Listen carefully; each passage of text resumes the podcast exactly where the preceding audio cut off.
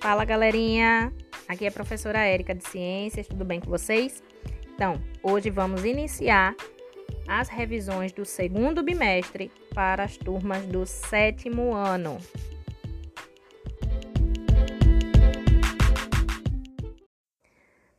Bom, primeiro conteúdo que falamos foi sobre o reino dos fungos, o reino fungi, tá certo? Já tínhamos estudado aí sobre os vírus, já tínhamos visto o reino Monera, que é o reino das bactérias, o reino protista, que é o reino dos protozoários, e agora vamos conhecer mais um pouco sobre os reino, o reino fungi, o reino dos fungos, tá bom? Em primeiro lugar, todos eles, esses do reino dos fungos são considerados seres vivos, então possuem células eucariontes, tá bom?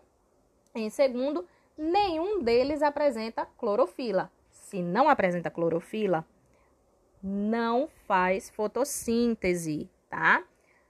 Mais uma vez, se não apresenta clorofila, não faz a fotossíntese. Então, não são seres autótrofos, são seres aí heterótrofos, tá? Eles precisam ir atrás do seu alimento, tá bom? Eles podem ser unicelulares ou pluricelulares, tá certo? Essa parte de serem heterótrofos, são heterótrofos por absorção, comem qualquer criatura que estejam ali ao seu redor, tá certo?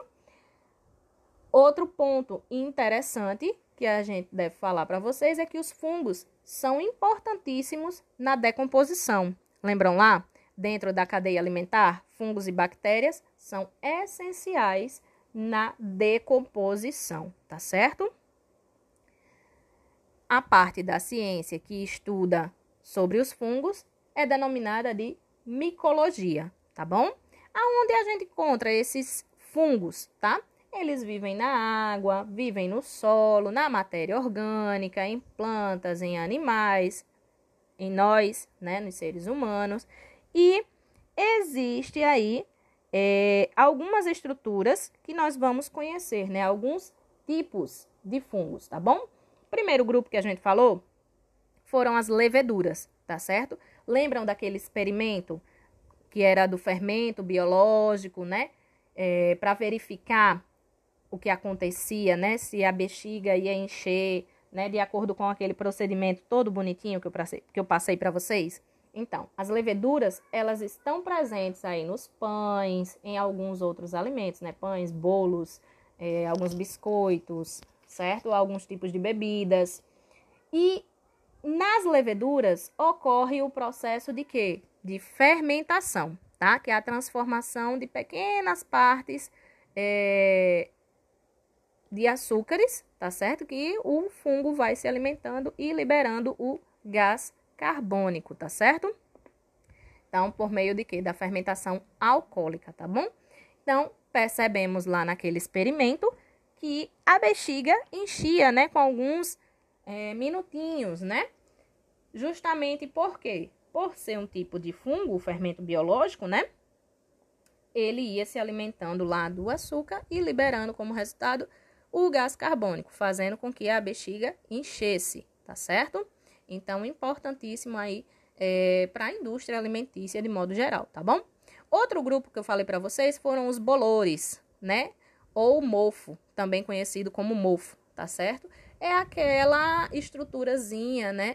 É, esverdeada, meio esbranquiçada, que aparece no pão velho, que aparece em algumas frutas, tá certo? Então, o que é que acontece com esses indivíduos? Eles apresentam os esporos, tá certo? Que por serem muito leves, são facilmente levados pelo ar, tá certo? Então, acaba que alguns desses alimentos, né? É, ficam mofados, estragados, tá? Por conta da presença de quem? Dos esporos, tá certo? Outro grupo que eu falei para vocês foram os cogumelos, tá bom? Aquele que aparece na madeira quando ela está úmida, né? Que a gente deixa ali por algum tempo, tá certo? Tem um aspecto um pouquinho diferente, né? Porque tem aquela é, aparência do guarda-chuvazinho, né? E tem a presença de hifas, tá? É um conjunto de hifas, um aglomerado de hifas, tá bom? Que aí a gente chama de micélio, tá? Que forma essa estrutura que a gente conhece do cogumelo bonitinho da Branca de Neve, tá? Lembrando que alguns desses cogumelos, eles são altamente perigosos, venenosos, tá? Outros é, são utilizados até na indústria alimentícia, tá bom? E ainda falei para vocês sobre os líquens. Quem são os líquens? Aqueles bioindicadores ambientais importantíssimos, tá? Que é a associação entre fungos e algas, tá? É uma reação, uma relação mutualística, tá? Benéfica para os dois. Então, a, o que é que acontece? Quando nós identificamos, né, é, a presença de líquens no ambiente, é um sinal que aquele local está com o menor índice da poluição do ar, tá certo? Então, lembrem deles, que são bioindicadores ambientais, nesse caso aí do ar, tá bom? E o que é importante que a gente lembre, né, desses fungos? Eles têm uma importância legal na produção de uma medicação, né, de um antibiótico, tá? Foi através de um grupo de fungos, né, o penicillium, que os cientistas conseguiram desenvolver a penicilina, que é um tipo de antibiótico, tá certo?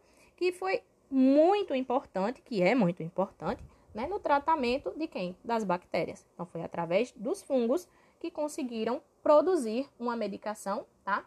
É, para combater as bactérias, né? Os antibióticos. Existe também a importância médica, né, de algumas doenças, as micoses.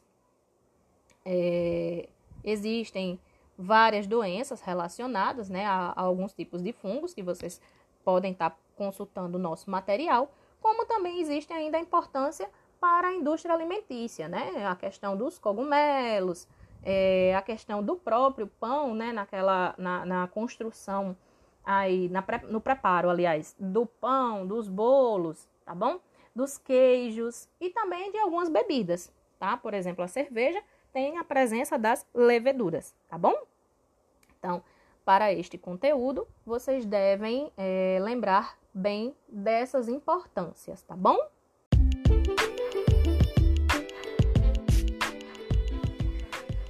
Segue para o próximo episódio, galerinha. Vamos continuar a nossa playlist de revisão.